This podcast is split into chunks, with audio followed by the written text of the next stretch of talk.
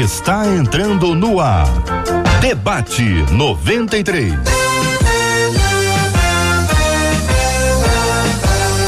Realização 93 FM. Um oferecimento Pleno News. Notícias de verdade.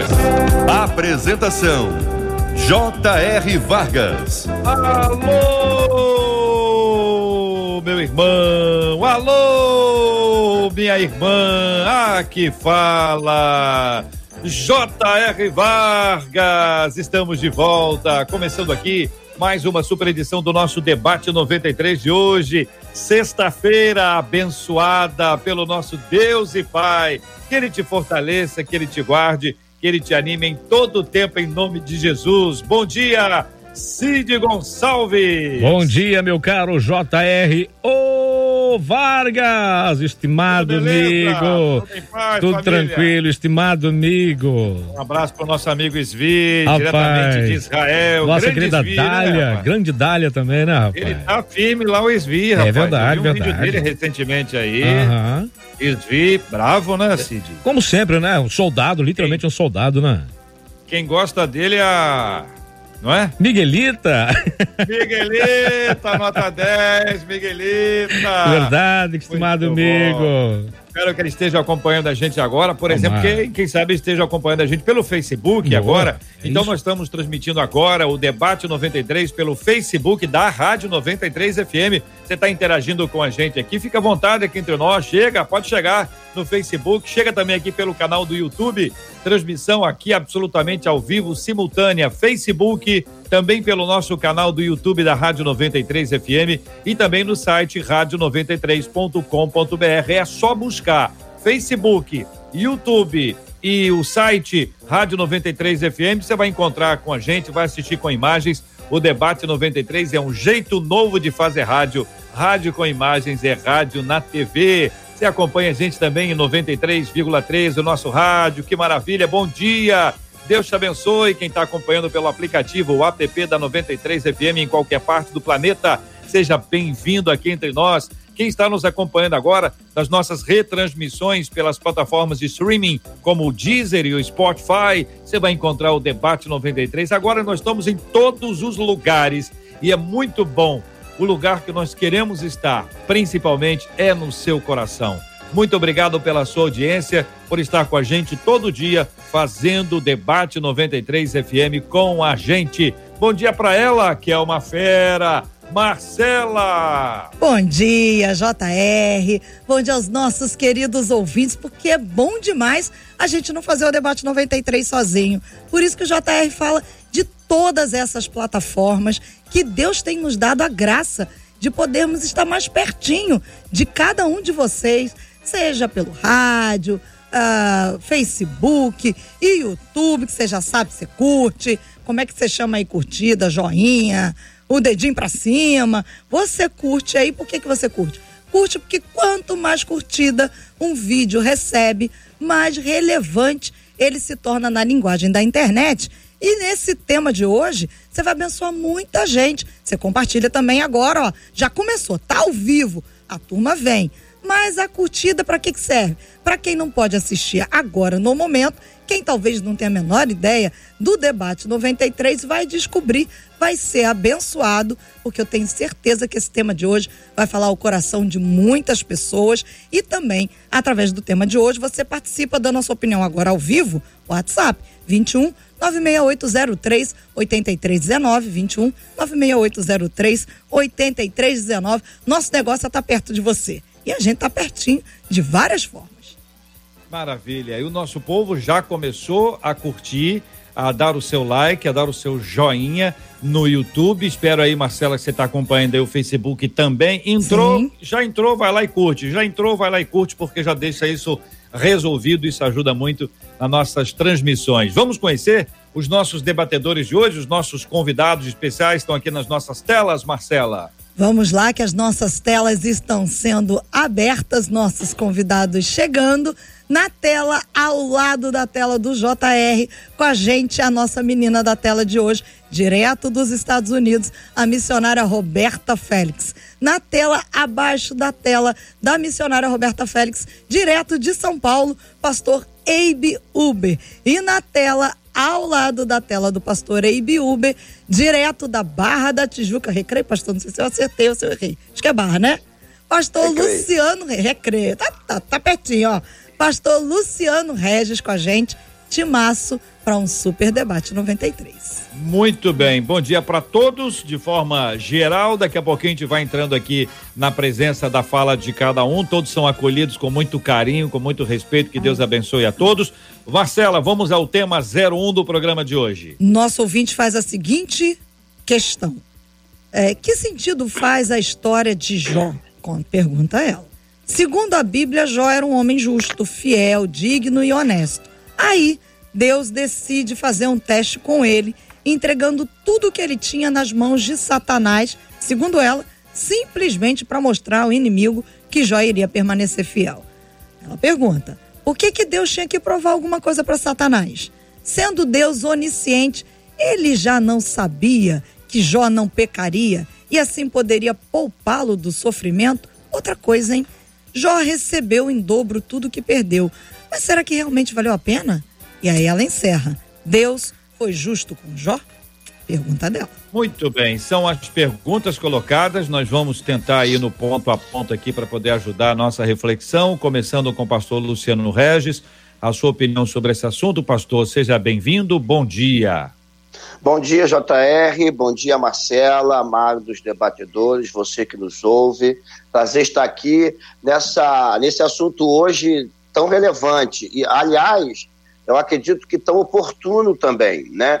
É, mas antes eu queria parabenizar a JR, embora eu tenha chegado no final do debate ontem, pela presença do pastor Rodrigo, acho que foi algo, um divisor de águas poderoso, acho que foi extraordinário, então aqui meus parabéns. Bom, voltando aqui, é, a gente precisa entender, pela ótica de Deus, para que a gente possa falar de Jó, a gente precisa entender que Deus é um Deus de propósitos.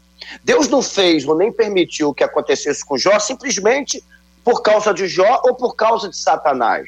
Aliás, muito menos por causa de Satanás. Porque, de fato, Deus já sabia o que ia acontecer, o que já foi citado. Então, a gente precisa entender, para começar a criar respostas, a tentar entender é, é, é as perguntas da ouvinte, entendendo primeiro que Deus é um Deus de propósito. Tudo que Deus faz tem um propósito. E os propósitos de Deus sempre são maiores do que os nossos, sempre são mais altos, os pensamentos sempre são melhores do que os nossos. Então, quando Deus começa a estabelecer algo, ele tem um propósito muito maior, inclusive, que a vida de Jó aqui. Embora pareça injusto, não é. Porque Deus está estabelecendo um caminho, Deus está estabelecendo um paradigma. Então, a vida de Jó, ela não vai servir como reflexo apenas para aquele momento não vai servir apenas para a tribo, para o grupo que Jó comandava, vai servir para a humanidade inteira que viria muito depois disso, inclusive a mim e a você, que me ouve e que está aqui comigo. A gente precisa entender que tudo que Deus faz tem um propósito maior. A gente vai caminhar debaixo disso, eu quero trazer mais coisas, mas o livro de Jó, ele é tão atual quanto foi naquela época, porque havia um propósito muito maior estabelecido por Deus. Pastor Eibe Huber, muito bom dia, seja bem-vindo ao debate 93 de hoje. Queremos ouvir a sua opinião sobre esse assunto, pastor.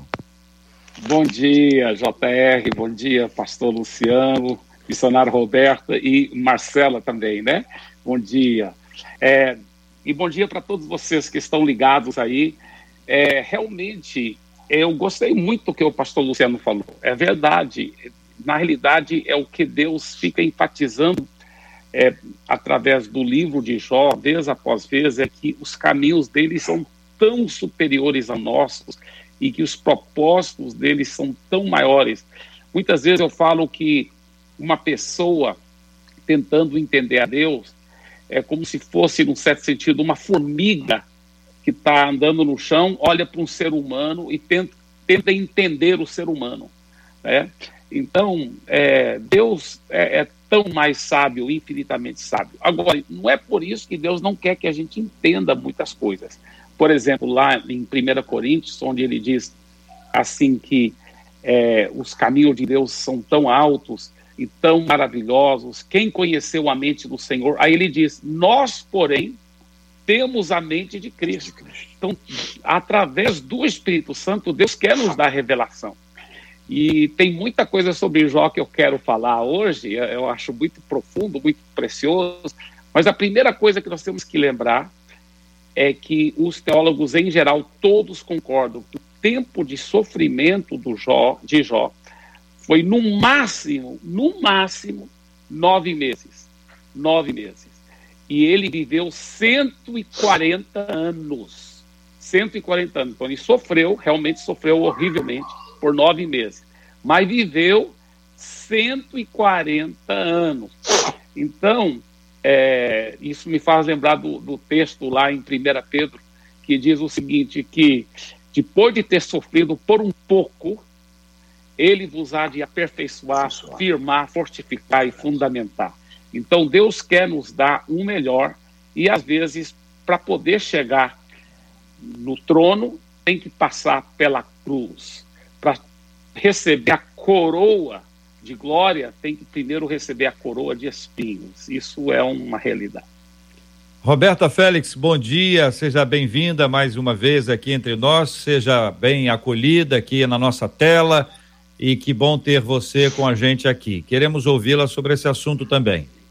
Bom dia, querido JR, querida Marcela, ouvintes e seguidores da Rádio 93. Bom dia ao pastor Eibe, pastor Luciano, é uma alegria estar com todos vocês, mesmo que tão distante, mas eu quero iniciar minha fala abrindo um precedente não discordante, mas continuado à fala dos demais debatedores, que eu creio que Deus, como pergunta a nossa ouvinte, poderia não estar tratando ou provando ou testando só Jó. Quem sabe se Deus talvez não estivesse usando o sofrimento de Jó para tratar também a sua esposa e aos seus amigos. Nós precisamos entender que muitas vezes Deus vai permitir que o nosso sofrimento seja espetáculo, seja instrumento para o fortalecimento da fé, para o tratamento da fé, também não só nosso, mas daqueles que nos cercam.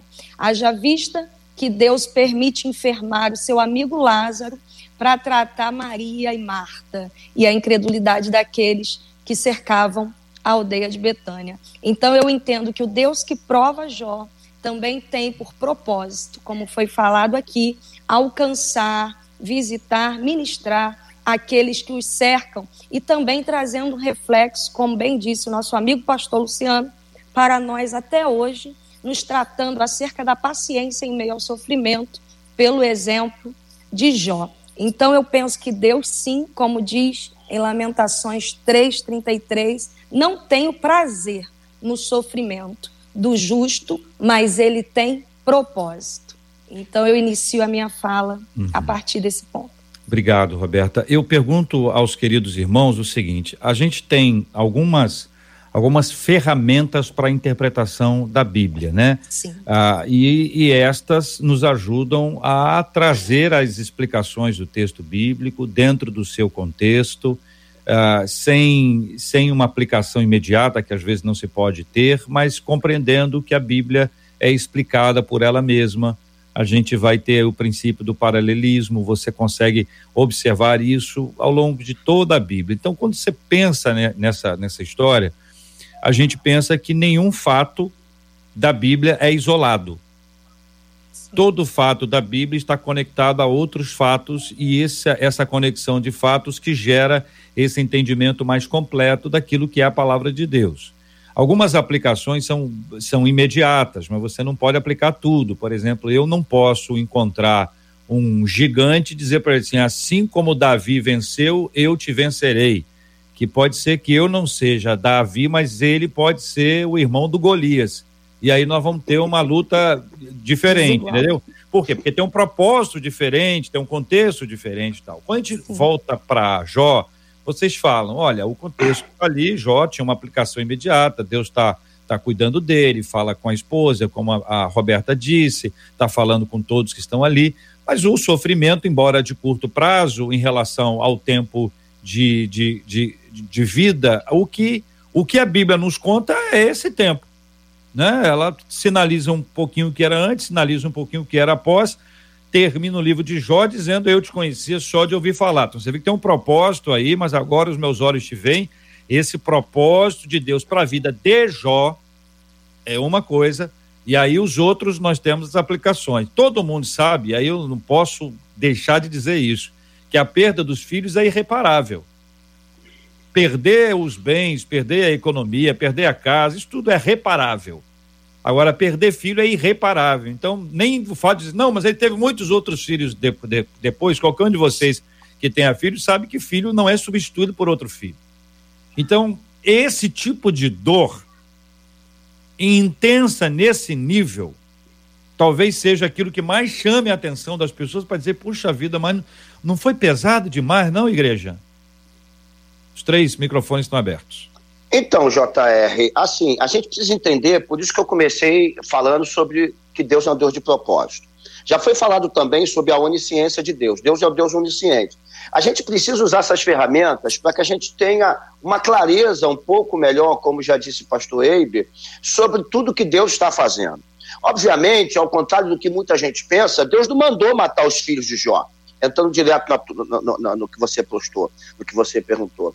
Deus não mandou matar os filhos de Jó, mas Deus sabe tudo o que vai acontecer. Interessante que quando veio esse tema ontem, ontem é, a, uma das minhas postagens no, no, no, Telegram, eu faço o devocional todo dia de manhã e libero, foi sobre o sofrimento. Ele é real, mas também é glorioso.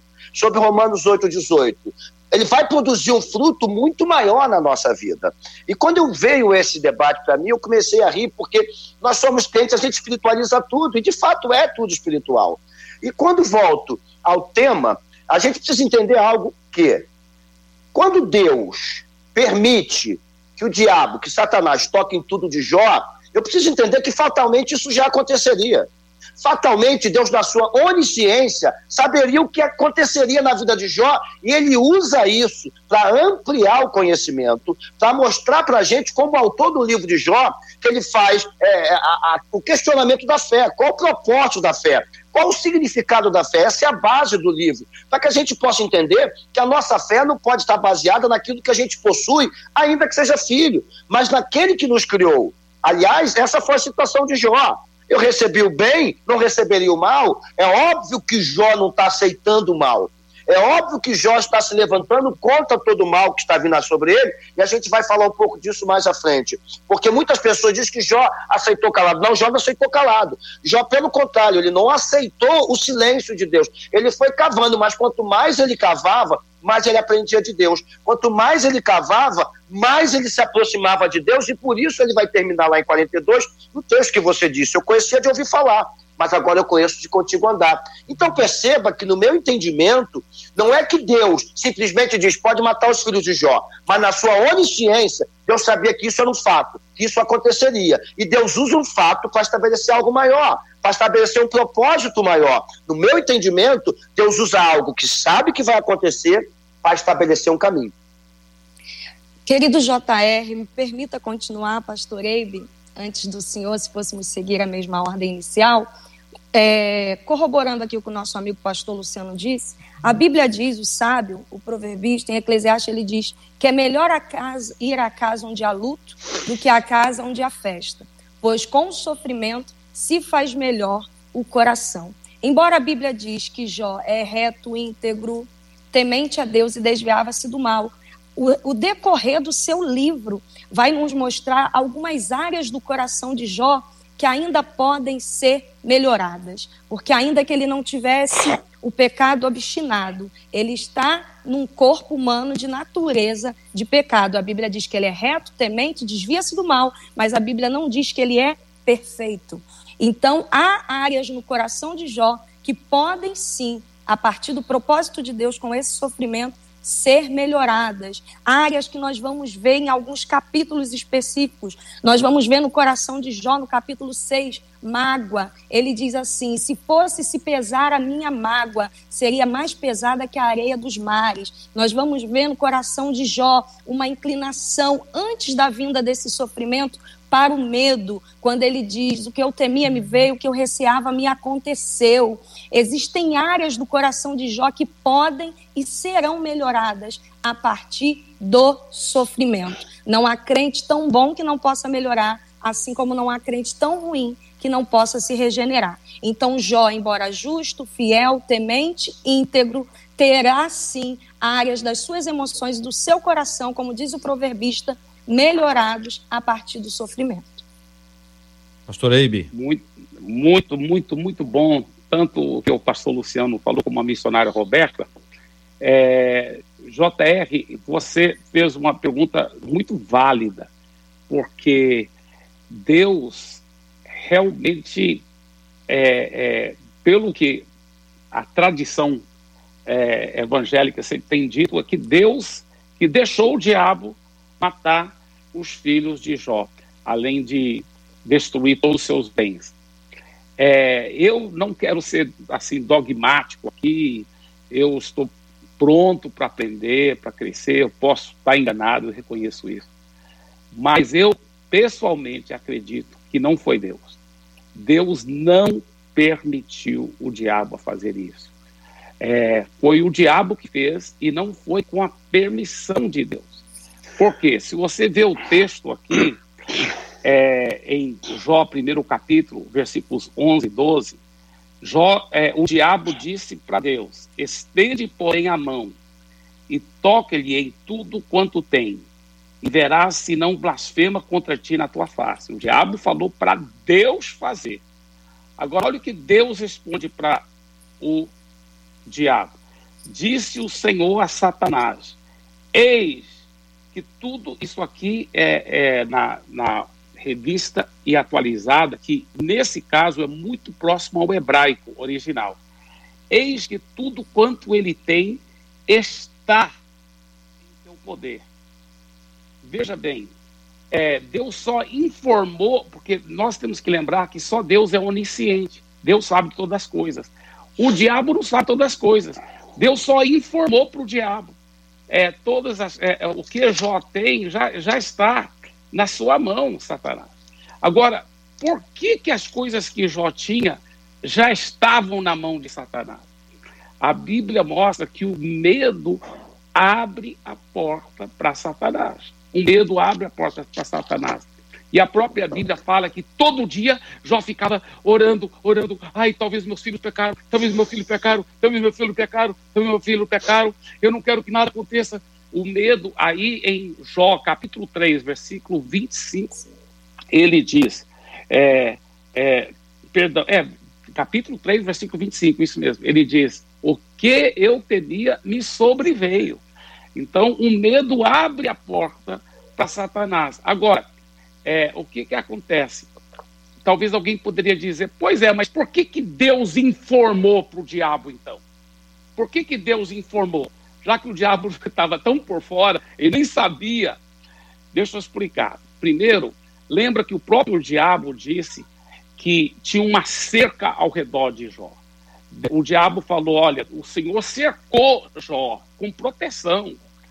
Então o diabo muitas vezes havia tentado destruir Jó e não tinha conseguido por causa dessa cerca de proteção.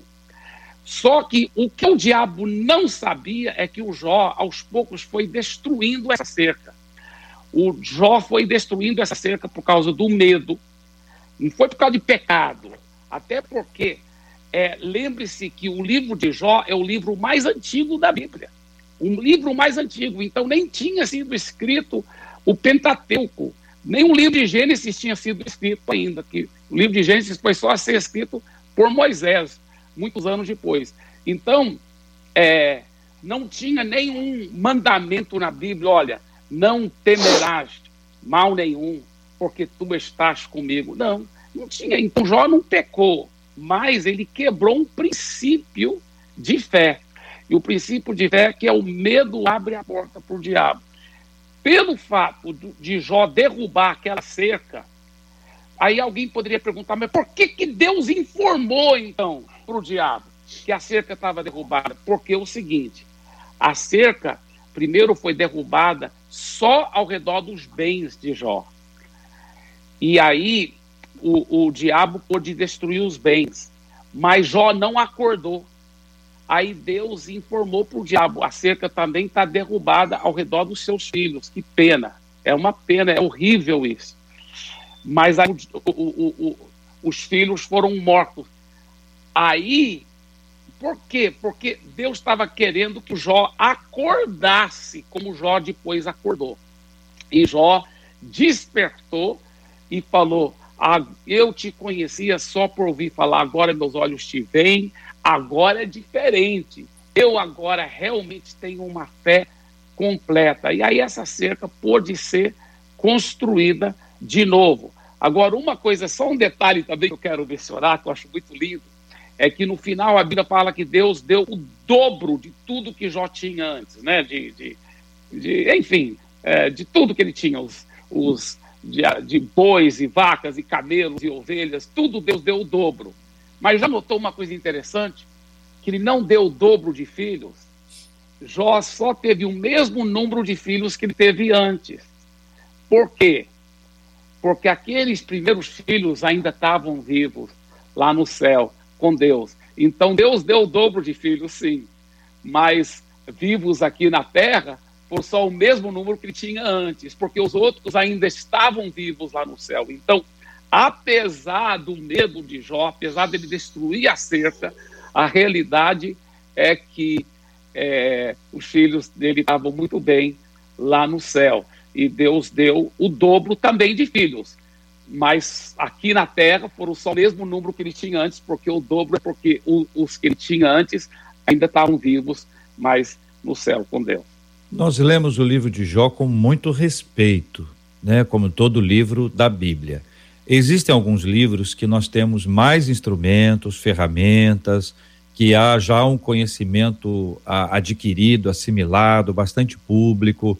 Algumas explicações são bastante lógicas, que a gente consegue avançar. Existem outros textos, como o livro de Jó, que ele se torna um lugar de pesquisas profundas e onde a gente tem que ter muito cuidado com tudo, não é? Porque é, é, não existe da parte de Deus nenhum sinal de prazer no sofrimento do ser humano. Deus não, não tem prazer. A Bíblia, quando diz que Deus, é, sobre a morte, né, quando fala sobre a morte, é, é, é me parece muito claro identificar que a perspectiva de Deus é de quem recebe, né? Então, da perspectiva de quem recebe, é a porta da casa que se abre, a pessoa entra. É, é, é, essa alegria, mas o sofrimento, Deus não se alegra com o sofrimento. É verdade. Deus não dá o sofrimento para dizer assim, olha lá, ó, vou, vou, você não viu nada ainda, hein? Ó, já já tem mais. não é isso. Não é. é, quer dizer, não é isso. Deus não nos trata assim. O, o Senhor, ele nos ama. É só ler a Bíblia para você entender o quanto Deus nos ama. Mas o sofrimento, ele faz parte da nossa vida. O que a gente está lendo é uma cena que a gente não consegue acompanhar no nosso dia a dia. A conversa que existe, né, que é descrita, que antecede a todos os passos que são, que são dados, é uma, é uma conversa no nível que a gente não consegue entender e que a gente vai buscar dezenas de explicações e é possível que todas elas estejam certas e todas elas estejam erradas, porque são explicações é, dadas sob a perspectiva humana de alguma coisa extraordinariamente além do nosso entendimento. Por isso que a gente tem que ter muito cuidado. Né? Existem duas coisas que eu sempre peço aqui. Primeiro, para explicar, depois para aplicar. Porque quando a explicação ela precede a aplicação, ela ajuda para qualquer outra aplicação. Quando a aplicação vem antes, a explicação perde o seu sentido, porque já houve a aplicação.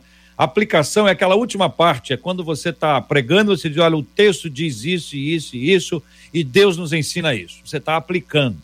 Quando a aplicação vem antes da explicação, a gente deixa de dar explicação para o público, né? seja a igreja, seja aqui o nosso caso, os nossos ouvintes, ou num livro, uma obra que está sendo, que está sendo exposta. Então, quando a gente procura dar a explicação no livro de Jó, a gente caminha sob linhas muito fininhas, a gente tem que ter muito cuidado, porque exatamente em razão dos estudos que foram feitos, dos gigantes que vieram antes de nós e que muitos deles não conseguiram fechar determinados assuntos. Então, nós vamos para explicações. O pastor Eibe disse: olha, eu creio assim, mas eu posso estar errado, eu estou pronto para aprender. Isso deve ser para tudo, né, pastor Eibe? Mas no livro é de Jó, essa é a primeira fala. É a primeira fala. É verdade. A gente é tem. As certezas que a gente tem, elas são assim muito cuidadosamente apontadas, com muito respeito, porque não é um assunto fácil. A gente é não verdade. pode falar de, de como se fosse uma coisa fácil. É. é. É, melhor falar o seguinte: a vitória. A vitória é fácil. Vitória, ganhou, vitória, maravilhoso. Agora, o cara falar da dor do outro e tentar identificar que conversa foi aquela, que papo era esse entre Deus e, e, e o inimigo, por que, que houve aquela conversa, que lugar é aquele, que sala é aquele que eles estavam lá, que ambiente era aquele, que mundo era esse que tinha esse acesso, ou isso é, é uma maneira da gente entender o processo que há entre entre a, a, a bênção de Deus sobre a vida de alguém, que ele não permite que vá além da autorização dele, o que ele quer é sempre o bem, ou que Deus já tinha conhecimento que tudo isso iria acontecer, enfim. Estou só fazendo o meio de campo aqui para vocês respirarem, tá bom? então, JR, me permita, nesse meio e nessa lição poderosa aí de, de exegese, de hermenêutica, entre explicação e, e aplicação, eu, eu penso que, né, quando nós falamos acerca do medo, como eu falei, pastor Eibe falou, nós vemos um versículo a seguir, em Jó 3, 26, quando ele diz assim: Nunca estive descansado, nem sosseguei, nem repousei, mas veio sobre mim a perturbação. Então eu quero me utilizar de uma fala do editor da Bíblia grego-hebraica, da editora CPAD, em que ele diz assim: Deus julgou adequado. Realmente Deus não tem prazer, mas Deus julgou adequado prová-lo para fortalecer e purificar a sua fé. Embora um homem temente, embora um homem justo, a sua fé é demonstrado alguns nuances que precisam ser tratados na sua fé como essa inquietação, como esse desassossego. E o escritor da Bíblia grego-hebraico, ele coloca a sua opinião, da qual eu concordo, mas podemos sempre aprender a partir desse ponto, quando ele diz que Deus percebe em Jó que ele não tem por certa nenhuma das suas bênçãos. Quando ele diz: Nunca estive sossegado com as suas bênçãos, eu sempre tive um certo receio. Então, o que eu estou apontando aqui, que pode ser um dos propósitos do sofrimento de Jó, tratar esse medo, tratar essa perturbação ou esse desassossego na sua alma quanto à bênção de Deus. Como bem disse o pastor Eibe, nós vemos que ele tem sim esse desassossego e essa preocupação quando ele diz: acabaram-se os banquetes, eu preciso sacrificar pelos meus filhos, porque pode ser que eles tenham pecados. Nós vamos ver um Jó que tem um desassossego tão grande durante o sofrimento que ele diz também em um dos capítulos que era melhor que ele tivesse sido, capítulo 3:16, um aborto, que ele não tivesse nascido. Ou seja, aquele homem que no início, com todo respeito a como Deus o denomina, justo, temente, que desvia-se do mal, mas este mesmo homem, aqui apresentado no capítulo 1, no capítulo 3, ele se revela dizendo: era melhor então eu não ter nascido. Então eu não disse que eu aceitaria o bem, então o mal eu não tenho que aceitar. Mas quando o mal vem, é quando a tribulação vem, que Deus coloca para fora de fato o que ainda tem dentro da nossa alma, que pode ser purificado como ouro, como a prata de onde são tiradas as escórias. Então eu acredito que esse homem justo, temente, fiel, pode ter sim a sua fé ainda fortalecida e purificada nesses aspectos que ele próprio revela em suas falas. Então, Jó vai falar de desassossego de alma, Jó vai falar de desejos de morte, Jó vai falar de medo. Então, ele estava, sim, passando pela escola do sofrimento, a escola que Paulo chamou Timóteo, participa comigo do sofrimento, e ele pode estar vivendo aquilo que o salmista do Salmo 119, tenha sido ele Ezequias ou Moisés, eu não vou entrar na discussão do, da autoria do Salmo 119, mas ele vai chegar ao final desse ensino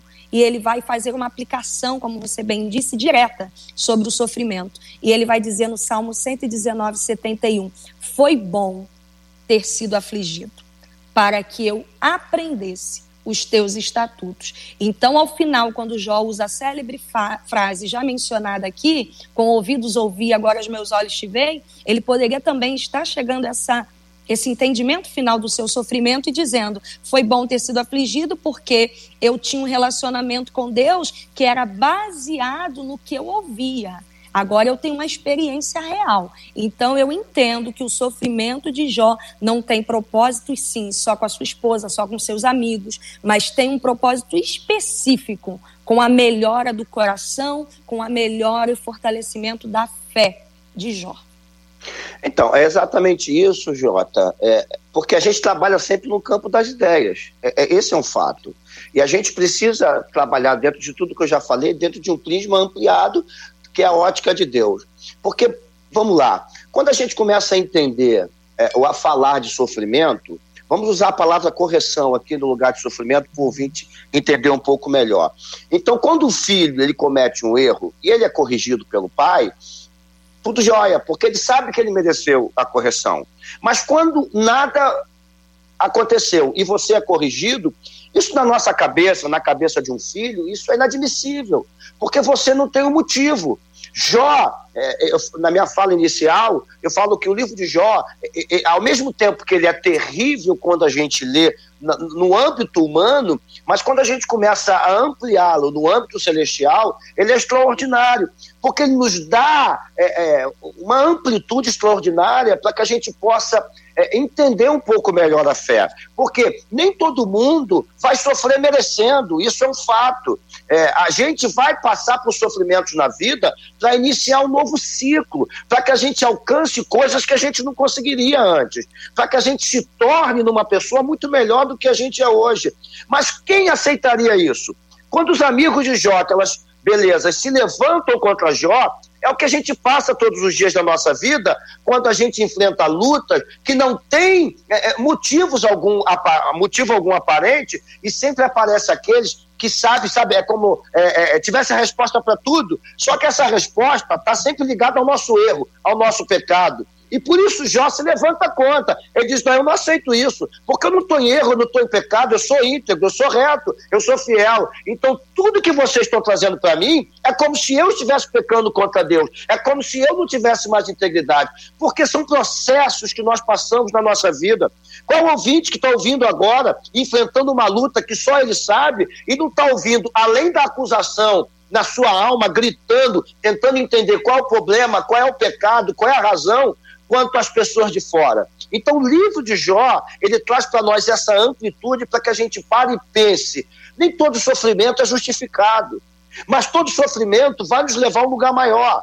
Nem todo sofrimento, e não é que ele venha de Deus, mas no mundo tereis aflições. Tenha bom ânimo, eu venci o mundo. O mundo jaz do maligno. Desde quando Satanás, Lúcifer, foi expulso é, é, do reino de Deus, o mundo vai passar por aflições. Nós seremos tentados e aprovados uma vez que nos lançamos em Deus.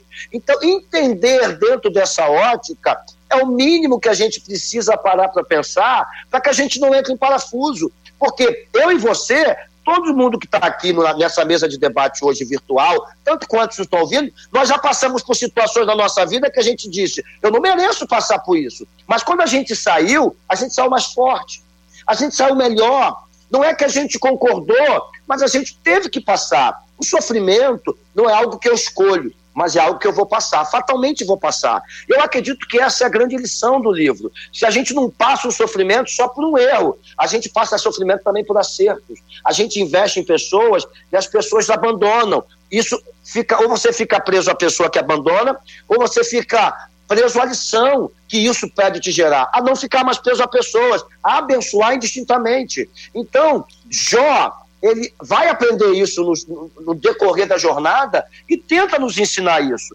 que de um jeito ou de outro não há como fugir do sofrimento. Só que a nossa fé pode, pode crescer, pode ser depurada, pode ser muito melhor utilizada e nos tornar amigos de Deus. Uau! Uau, eu estou gostando demais, tanto do que aquilo que a missionária Roberto falou, como o pastor Luciano, muito, muito, muito bom. E eu creio mesmo que a única razão que Deus informou o diabo que a cerca não estava mais ao redor de Jó é porque do jeito que Jó estava indo, ele ia derrubar a própria cerca ao redor da vida dele. Aí o diabo ia poder tocar na vida dele, matá-lo também. Então Deus tinha que acordar o Jó. Então, do jeito que o Jó estava indo, o medo dele e as outras coisas que foram mencionadas aqui ah, teriam aberto a porta para o maligno até matar o próprio Jó. Então, para o Jó não morrer, para o Jó não acabar sendo destruído pelo diabo, Deus informou para o Jó, ah, perdão, Deus informou para Satanás: olha, ele já está nas suas mãos, é, é a cerca já tá, não está lá mais, né? Porque Deus é o único que sabe todas as coisas e o diabo não sabe todas as coisas. Agora, outra coisa interessante que é, é tem três amigos de Jó, mas tem um quarto amigo lá é, também. É, é. é desses três amigos, Deus fala que eles não falaram corretamente sobre Deus, ao ponto que, para eles poderem ser perdoados, Deus pede o Jó no final para orar por eles. E foi só depois que o Jó orou por eles que Deus deu o dobro né, para o Jó. Isso mostra, então, quando a gente começa a cuidar dos outros, como Deus cuida da gente, né? E quando a Bíblia fala que Deus mudou a sorte de Jó, quando ele orou pelos seus amigos e lhe deu o dobro de tudo que ele tinha antes. Mas Deus só pediu Jó para orar pelos três amigos. Sabe por quê? Na minha opinião, porque somente os três amigos que erraram. O quarto amigo não errou. Então, tem gente que vai pelo livro de Jó e pega textos dos três amigos que erraram e citando como se fosse a Bíblia. A Bíblia está falando isso, mas só que o próprio Deus falou, eles não falaram de mim corretamente. Eles não falaram de mim corretamente. Então, hermeneuticamente, seria errado pegar qualquer coisa que os três amigos de Jó falaram e dizer que isso é Deus falando, isso é a Verdade. vontade de Deus, porque, porque o próprio Deus falou que eles não falaram corretamente de mim, que foi o Elifaz, o Bildade e o Sofar, ou algumas traduções dizem Zofar. Agora, o quarto amigo, que é Eliú, o quarto amigo, nenhum lugar Deus fala que o que ele falou foi errado. E Deus nem pede o Jó para orar por ele. Por quê? Porque tudo indica que tudo que o Eliú falou foi verdadeiro. Tudo foi certo. Então, a gente quer entender o livro de Jó, tem que ler muito cuidadosamente tudo que o Eliú disse, o quarto amigo. E eu vou só ler alguns trechos do que o Eliú disse. Por exemplo, olha o que o Eliú está dizendo, o quarto amigo. Ele disse, ele está falando para Jó. Você disse, Jó, pois disse, de nada aproveita ao homem o comprazer-se em Deus. Pelo que vós, homens sensatos, escutai-me, longe de Deus o praticar ele a perversidade e, o, de, e do Todo-Poderoso cometer injustiça. E falou: Jó, acorda, cara, você não pode falar que Deus está sendo injusto. Nós não entendemos muita coisa, mas algumas coisas a gente pode entender. E uma delas é que Deus nunca vai praticar a perversidade e Deus verdade. nunca é injusto.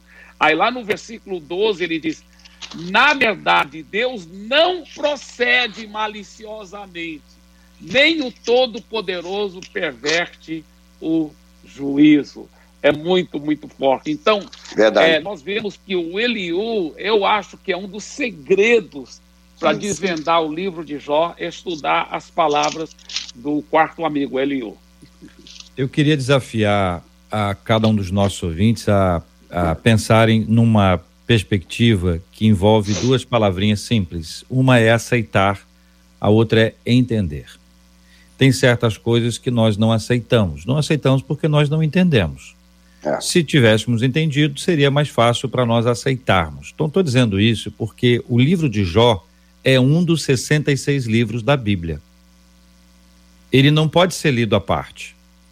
Eu não posso dizer que eu creio firmemente em 65 livros da Bíblia, mas nesse aqui, esse aqui, para mim não, não dá. Porque seria o mesmo que selecionar textos favoráveis a mim beleza, contrários a mim, tô fora. A Bíblia é uma só. A Bíblia é a palavra de Deus. Os 39 livros do Antigo Testamento, eles se somam aos 27 livros do Novo Testamento. Exato. O antigo não é chamado antigo porque caducou. Alguns usam a expressão velho, mas não é porque ele é velho de ultrapassado, não. São os processos de Deus construídos ao longo dos anos. Cada um dos livros da Bíblia trazem as palavras de Deus para a nossa vida. Alguns livros, quando da sua do seu processo, eles tiveram maior dificuldade. O livro de Esther, por exemplo, não menciona o nome de Deus. Mas Deus está presente no livro de Esther o tempo inteiro. Quando se fala de trindade, sabe-se muito bem que a palavra trindade não está presente na Bíblia, mas o seu conceito ali está. Então, quando nós abraçamos a Deus e entregamos a nossa vida a Ele, você pode passar durante muito tempo sem entender. É diferente de não aceitar. Amém. Então, não entender é parte da nossa humanidade, né? Do crescimento, do nosso desenvolvimento é espiritual. Nós vamos, nós vamos aprendendo, nós vamos, vamos assimilando, crescendo, desenvolvendo. Mas isso não quer dizer que a gente diga assim, ah, isso aqui eu não concordo. E é muito simples, gente. Tem certos textos, são muito claros. Nem é esse tema aqui, mas tem certos temas que a gente diz, ah, mas isso era para aquela época. Para hoje, não. Isso mudou hoje. Deus não mudou, a palavra de Deus é, continua é, absolutamente é atual. Então, é preciso entender o seguinte princípio: olha, eu não entendo o que aconteceu entre Gênesis 1 e Gênesis 3, excluindo 3. Gênesis 1 e 2, eu não entendo. Eu não entendo. Como é que foi o negócio de dia? Foi um dia só, dois dias? Um dia era o quê? Um dia era um dia? Um dia era um dia de 24 horas, um dia era um dia de. A gente vai. A gente pode não entender. É. E pode não entender. Não aceitar é outra coisa. Então a gente pode não entender, a gente tem que ter a, a humildade de dizer olha, isso aqui eu não entendo. Então, bem-vindo ao clube. Porque os pastores mais estudiosos que eu conheço, é. eles têm uma série de assuntos que eles não entendem. Uma vez, uma vez, por exemplo, o pastor Eibe disse que o livro de Jó foi o primeiro a ser, a ser escrito. Ele disse tam, também que o Pentateuco foi escrito posteriormente. Então há quem diga assim: se foi escrito posteriormente, quem é que o escreveu? E aí um professor disse: olha, se você tiver dúvida sobre a autoria de um livro, entenda o seguinte: não importa se foi A, B ou C.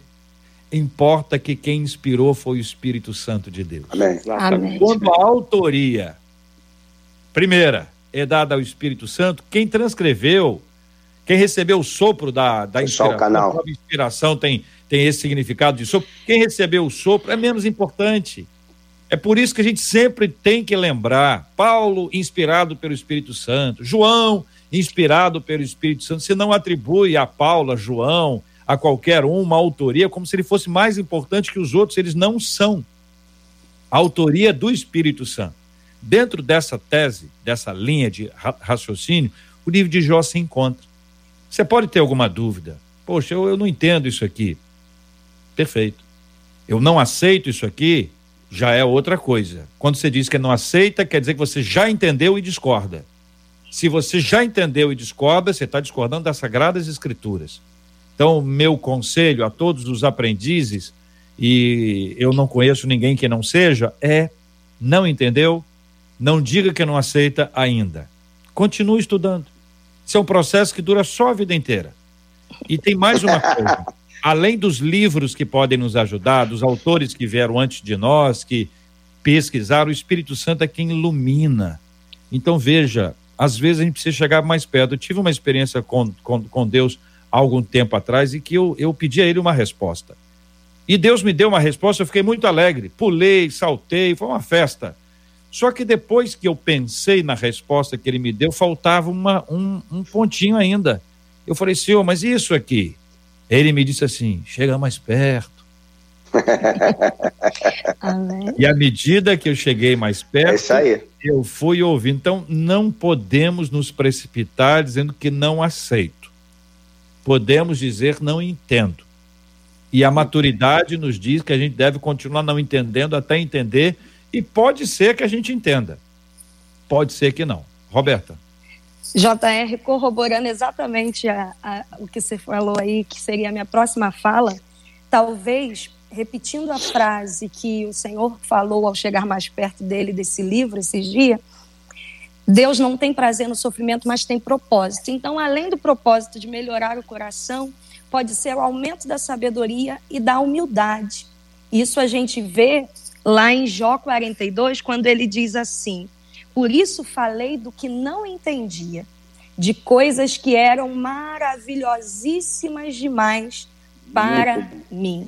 Então, um outro propósito Jó já alcançou a partir desse sofrimento.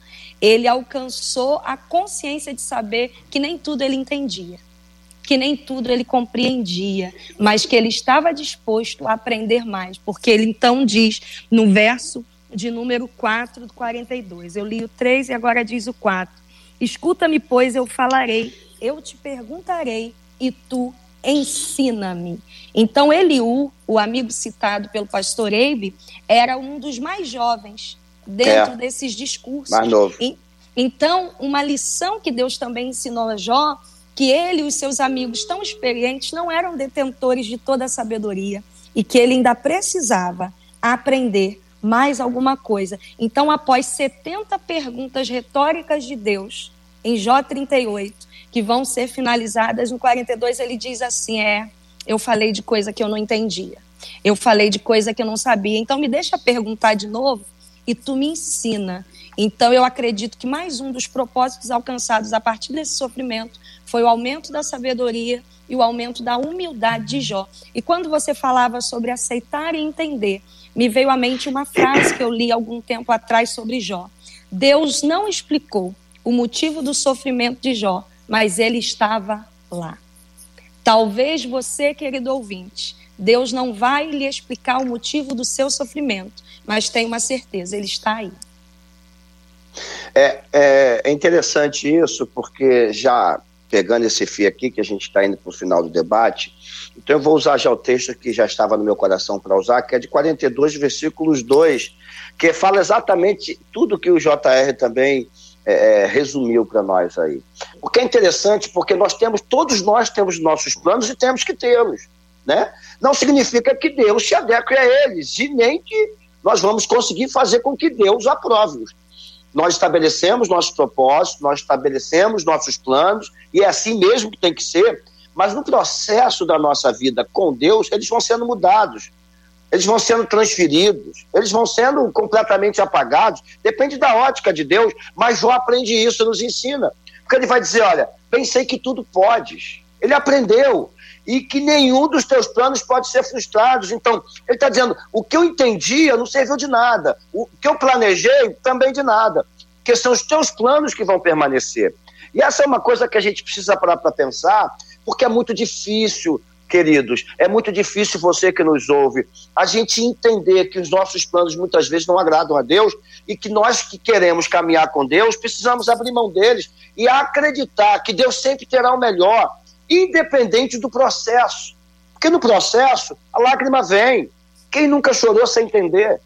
Quem nunca perdeu nada muito terrível na vida? Se não perdeu, vai perder, não tem jeito. Isso faz parte da vida e não é aqui uma palavra profética, uma determinação de Deus, mas é um processo natural da vida. Nós choramos, nós nos alegramos, nós sorrimos, nós celebramos, mas a vida, ela vai se aproximando de Deus e quanto mais nos aproximamos de Deus, mais nos sentimos menos, para que ele seja mais. Então, nesse sentido, é, os planos de Deus, eles são maiores.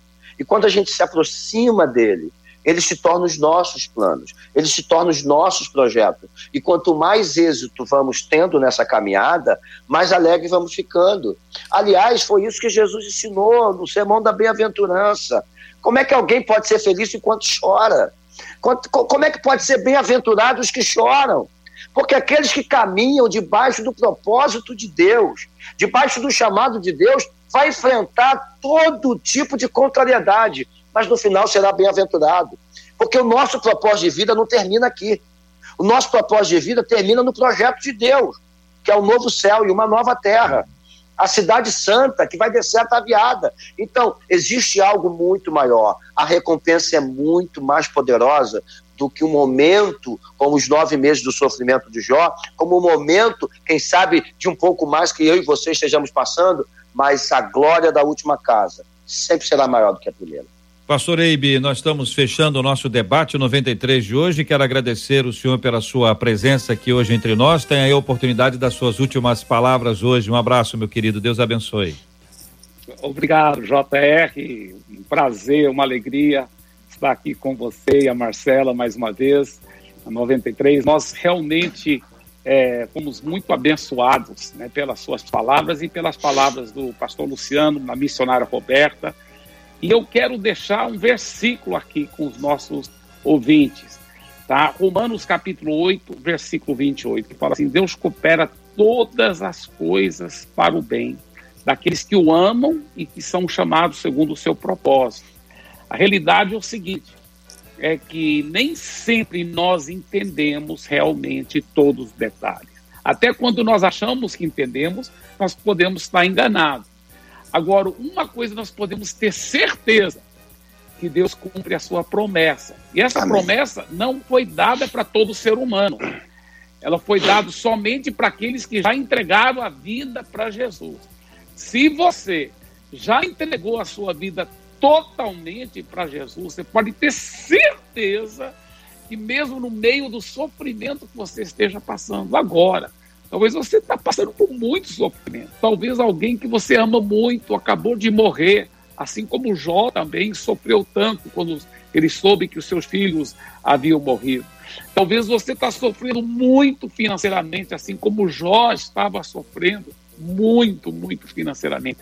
Talvez você está com alguma doença bem grave, bem séria, como Jó também estava muito doente.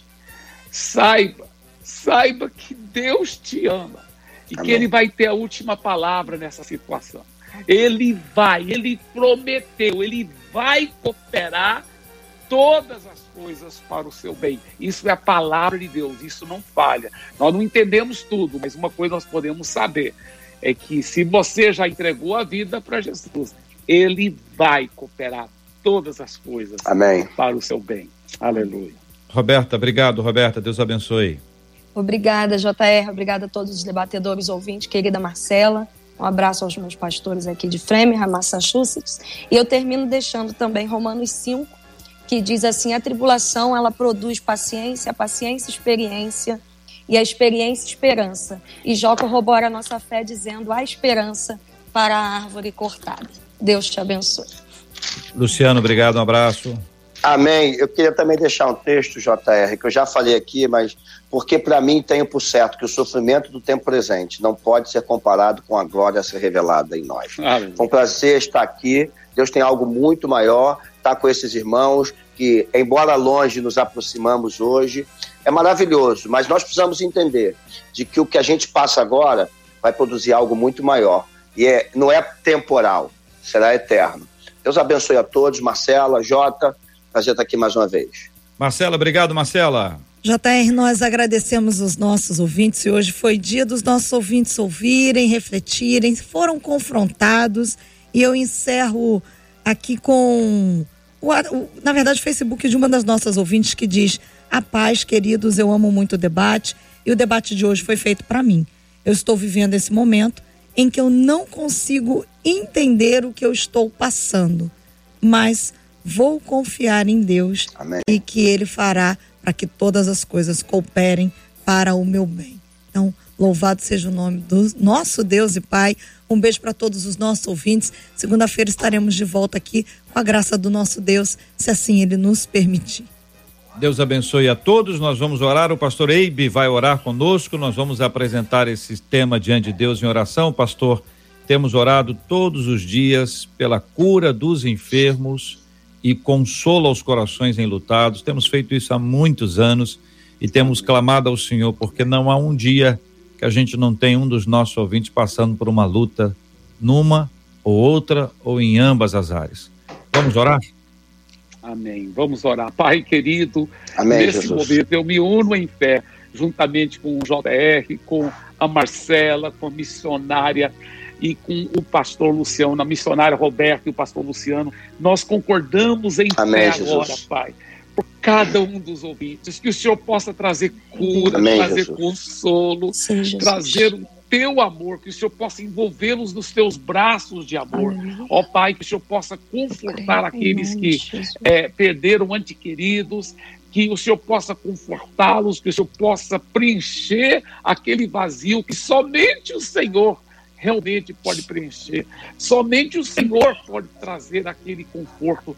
Eu declaro a tua cura. Nós nos unimos em fé, ó Pai, juntamente com o Senhor, que nossos irmãos aqui contra todas as enfermidades, ordenamos toda enfermidade, toda dor, toda obra maligna, saia em nome de Jesus e declaramos a cura, a vitória, a solução vindo do Espírito Santo para cada irmão, para cada irmã, para cada pessoa que está ligada nesse momento, em nome de Jesus. Amém e amém e amém. Aleluia. Deus te abençoe. Você acabou de ouvir Debate 93.